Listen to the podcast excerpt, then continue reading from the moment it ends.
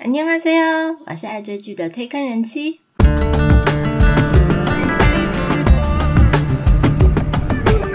欢迎大家来听我说句话，跟着我一起掉入无止境的追剧人生吧。Hello，我是推坑人妻。不晓得大家会不会因为看到电视新闻上说又有什么某某恐龙法官裁决不公而感到愤怒呢？ 是不是希望所有的法务相关人员都可以是正义小天使呢？那如果你们有机会参与审判，大家可以保证自己都是绝对中立客观的吗？今天要来介绍一部非常特别的律政剧《恶魔法官》。光是听片名啊，应该就可以看出一些端倪了。顾名思义，主角肯定是一个像恶魔一样的法官。嗯，恶魔跟法官，邪恶跟正义的化身，怎么可以合二为一呢？让我来说说这部剧吧。今天除了介绍恶魔法官以外，还盘点了另外四部律政类的韩剧，推荐给大家。今天没有什么太多的暴雷内容，所以大家可以安心的听到最后。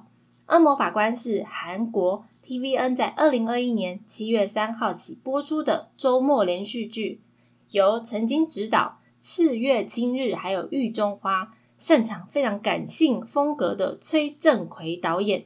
以及汉谟拉比小姐的文玉熙编剧合作打造这部律政剧，不管是在视觉表现上、场景的布置，都受到观众非常高的评价。整体的画面也呈现的相当精致，质量非常的高。恶魔法官是接档男主角他老婆《我的上流世界》这部片，所以开播前其实就受到非常多的关注。首播五点五五趴。在 TVN 的韩剧里面算是非常不错的开始，那后面的收视也随着剧情更高涨，平均收视在二点一二趴，最高的收视在大结局的七点九六趴，哇，非常高！大结局真的很好看，很大快人心。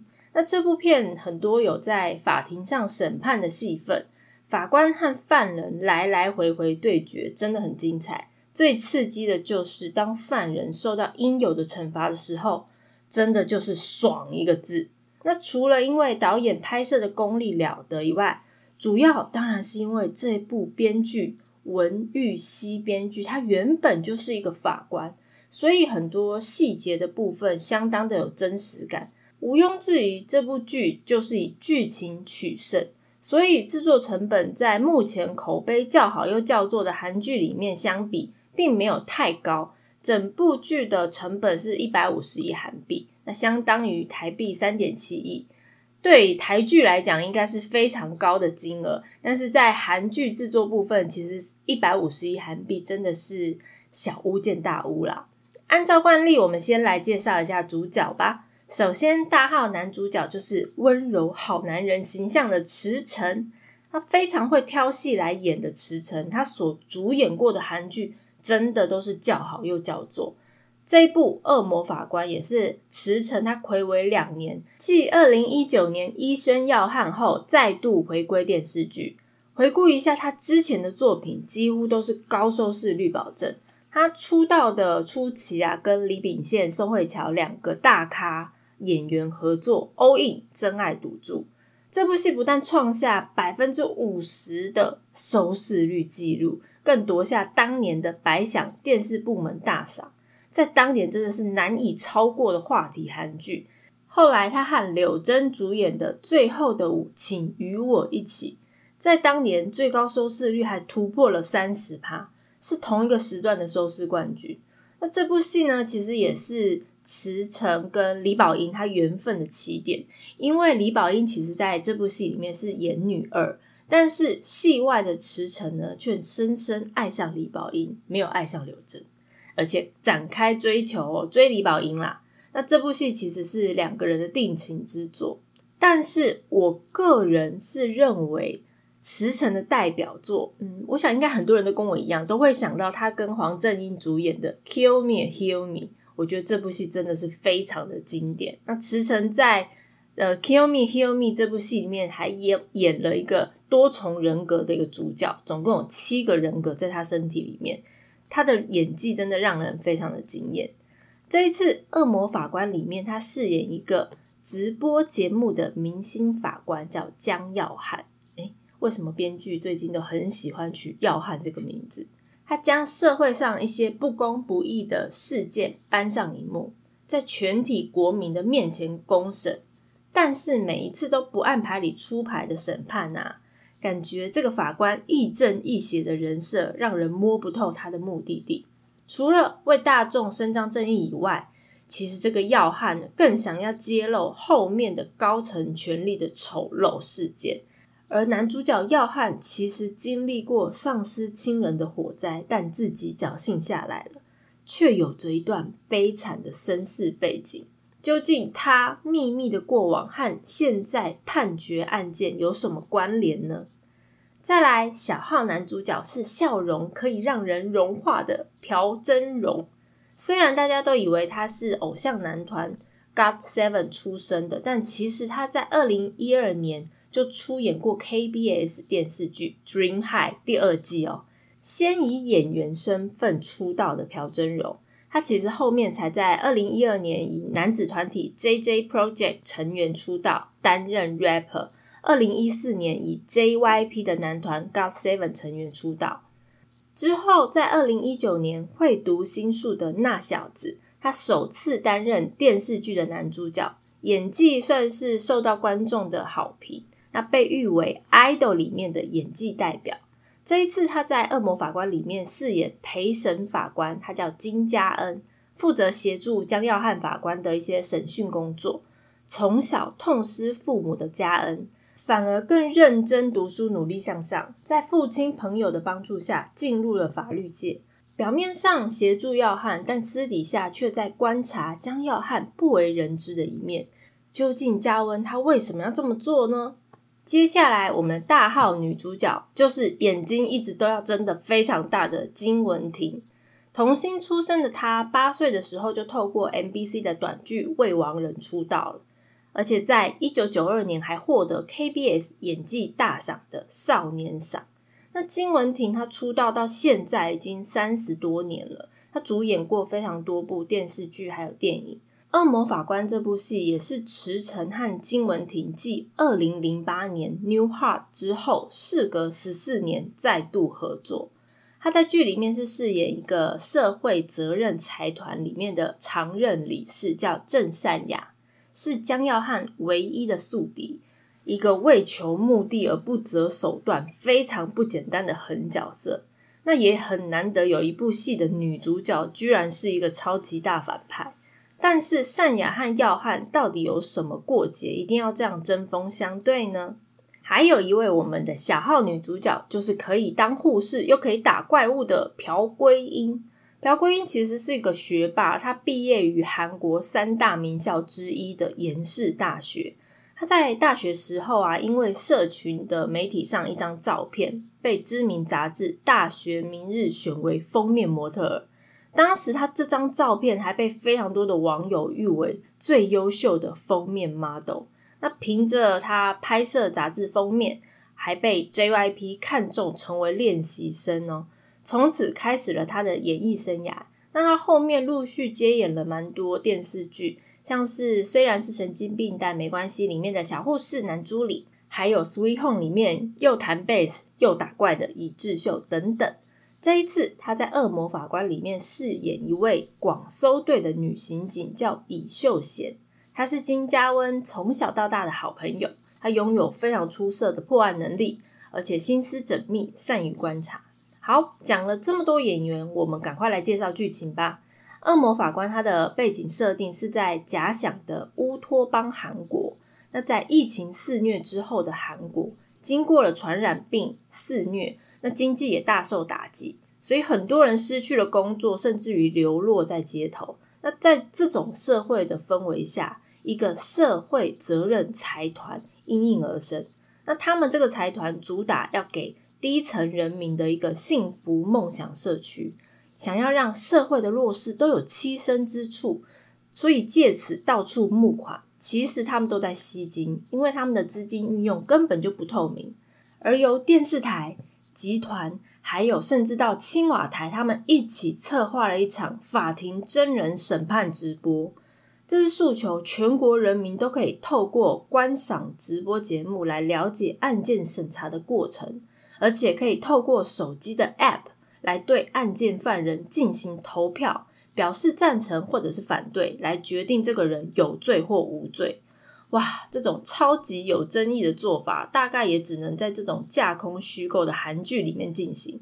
我想，如果现实社会里面啊，真的有这种让人民可以决定审判结果。那究竟真正的公平性在哪？我个人觉得是不可行啊，因为我觉得一般人真的很容易被媒体或网络的消息带风向，我自己也是，而且啊，可能会让更有钱有势的人啊，利用他们的势力影响投票的结果。那其实原本策划这个直播秀的电视台啊、集团，甚至于青瓦台这群掌权的人。只是想要创造一个话题，增加收视率，借此推广他们未来的吸金诈骗计划，就是我刚刚提到的那一个。而他们委托的江耀汉法官呢，其实却另有目的。江耀汉真实的身份是一个财团会长的私生子。原来这个会长当年因为妻子去世而喝醉酒，然后跟酒家女发生了一夜情，才生下了江耀汉。那父亲在去世之后的一个月，发生了教堂火灾，耀汉的哥哥也在这一场火灾里面丧生了，而他的子女双腿也无法行走，后半辈子都要坐轮椅，只有江耀汉一个人幸存。而这场火灾是不是跟社会责任财团有什么关联呢？那么这场法官真人审判直播是以示范裁判部的三位法官，包括江耀汉部长法官、金嘉温，还有吴珍珠陪审法官三个人，在法庭审判案件，让那些犯罪的人无法脱罪，而且他们用更爽快的方式来惩罚他们。特别是第三个案件，我个人觉得，一个非常有人气的国民演员，他在演艺圈里面滥用自己的权利。将他的魔爪伸向一些配角演员啊、造型师，还有一些临时演员等等。事后他就推说：“哦，是对方先勾引我，或者是说哦，不小心我喝醉酒失误了，用此当借口逃避了罪责。”那检察官本来是提出二十年的有期徒刑，还有去除性冲动的化学阉割去世，就是剪掉鸡鸡的意思啦。但比起这些方式啊，不如让这个人真正体会被人侵犯的那种痛苦。我们的要汉法官最终判他二十年的有期徒刑，但是不是关在韩国监狱里面哦？这个人被送到美国专门教育性犯罪者的地方入狱服刑。哇，那里关的人当然都是一样是性犯罪的惯犯。而且还是喜欢男人的哦，表示这位先生会在美国监狱里面被特别的伺候，哇，真的是大快人心呐，爽！中间这几件案件其实都是配菜，那最重要就是看要汉怎么以恶制恶，用极端的法律制裁恶人，来给那些自以为掌权就是天下无敌的顶端人士痛快的教训。把他们的恶行公诸于世，然后绳之于法。至于过程是怎么进行，就让大家去追剧吧。以上就是《恶魔法官》的介绍，还没有看的朋友赶快追起来。除了这部以外呢，韩剧还有非常多律政类的作品。接下来我们看看有哪几部可以伸张正义的韩剧呢？第一部就是刚下档不久，评价也非常高。二零二一年 JTBC 的《Law School》治法之上，它是由耀眼的金喜允导演和李判史判的徐仁编剧合作，算是一部法律剧，也算是校园剧，更偏向一部人性剧的特别作品。由南韩影帝金明明，还有我们的花样少年 F four 的金范。还有，请回答一九八八里面的宝拉姐柳慧英和《寄生上流》里的女管家李珍莹主演。剧情是在讲述一群法学院的新鲜人，他们刚入学，就在模拟法庭课程里面啊，原本好端端的教授，下一秒却被发现离奇的死在自己的休息室里面。那一切的证据把凶手都指向他们藏在校园里面。但是呢，警方却怎么样也拼凑不出来事情的前因后果。哎，韩剧里面的警察大概都这么废吧？虽然没有刺激的追捕情节，或是很壮大的爆破场面之类的，不过《Low School》凭借着紧凑的推理节奏，还有实力演员的阵容，也能打造出令人惊艳的悬疑剧，一路猜凶手猜到最后。但是我一度因为戏里面太多法律的专有术语，让我非常的出戏。我觉得自己不想要回到学校，然后背课文的感觉。所以我个人非常的佩服这些演员，可以把这么复杂又难懂的法律条文消化成自己的台词。那这部戏，我的个人也蛮推荐的。第二部是 SBS 在二零二零年二月二十一号起播出的《嗨娜富豪辩护人》。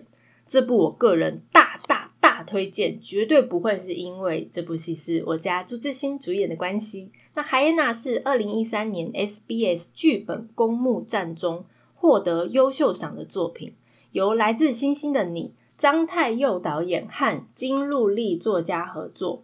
我们帅气朱志勋还有火辣的金惠秀主演哦，光是这两个主演阵容就非常值得追喽。海耶娜是英文猎犬的意思。那传说中它是吃腐肉的一个中型犬，它非常强悍凶猛，这只是它的特色。那这部片名其实是用来比喻剧里面两派律师的职业特性。剧情是在描述一群被称为海耶娜，是为韩国上流阶层收拾残局的律师们，他为了求生存而展开的斗争故事。每一个案件环环相扣，全剧无人场。当然，男女主角互斗互助也是非常的逗趣的。剧情节奏也干净利落，不砍拖。不管是剧情、演员，还是设定转折等等各方面，我都觉得它是一部好剧，赞！真的不是因为朱智勋而推荐，是刚刚好这部戏是由朱智勋主演的哟。第三部是 JTBC 在二零一八年五月二十一号播出的《汉摩拉比小姐》，改编自同名小说，是由 The K Two 郭正焕导演和原著小说作家文玉熙法官合作打造。那文编也是这次《恶魔法官》的编剧。那文玉熙他凭借着二十二年的法官资历，他亲自编剧，他让剧情里面的细节更真实。加上故事的取材是真实案件，那非常能引发韩国社会的共鸣。这是由高雅罗、金明珠、陈东义主演，剧情是在讲述希望透过法庭保护弱者的一个新人法官，还有一位坚守原则的精英法官和现实主义的资深法官，三个背景、位阶、处事风格都截然不同的法官组成的司法判决部。之间所发生的故事，故事线不只是法庭的审判，也呈现了法官他们脱下了法袍后生活的样貌，呈现在工作职场上，还有私下的烦恼对照反差。它跟一般的律政剧有一些落差。那一般律政剧通常都是以要法治犯罪的人为主。但是汉摩拉比小姐却有非常多现实的问题，例如性别差异或者是社会阶级不平等等等问题，算是一部看完还会想要再反思的韩剧。第四部是 KBS 二台在二零一八年四月二十五号起播出的《精装律师》，它是翻拍自超级夯的人气美剧《Suit》。由推理的女王金正宇导演和金正敏作家合作，我们中年男子魅力代表的张东健，还有可口鲜肉暖男代表的朴炯植主演，两个截然不同风格的律师，不知道大家喜欢谁？我个人当然是喜欢鲜嫩多汁的炯植。哈哈哈！这部剧的剧情是在讲述一名韩国顶尖律师事务所的王牌名律师。遇到了一位没有念过法学院，也没有执照，但却有超强记忆力的新人律师。两个人逐渐发展成为法律界的黄金拍档的故事。精装律师除了精彩的剧情真的没有冷场以外，结局也是受到一片好评。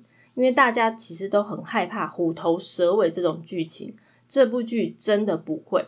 那或许最后不是一个非常完美美好的 happy ending 啦，但是却是一个圆满的结局。那虽然我自己没有看过这个原作，就是美剧，但是日本和韩国都有翻拍成电视剧的情况下，我想美剧应该是非常好看。那这部剧也是非常棒的连续剧。可是我还是比较推荐大家看韩版的《金装律师》，因为炯植真的很帅。对于律政剧有兴趣，而且喜欢看到犯人最后以正义的法律受到制裁的朋友，这几部韩剧有时间大家都可以去追一下哦。如果大家对于介绍内容有什么想法，或想要了解哪一部韩剧，都欢迎大家来告诉我哦。今天片尾曲是《恶魔法官》OST 第一集里面由松迪亚演唱的《Nightmare》噩梦。我是推开人机，一起掉入无止境的追剧人生吧。我们下次见喽。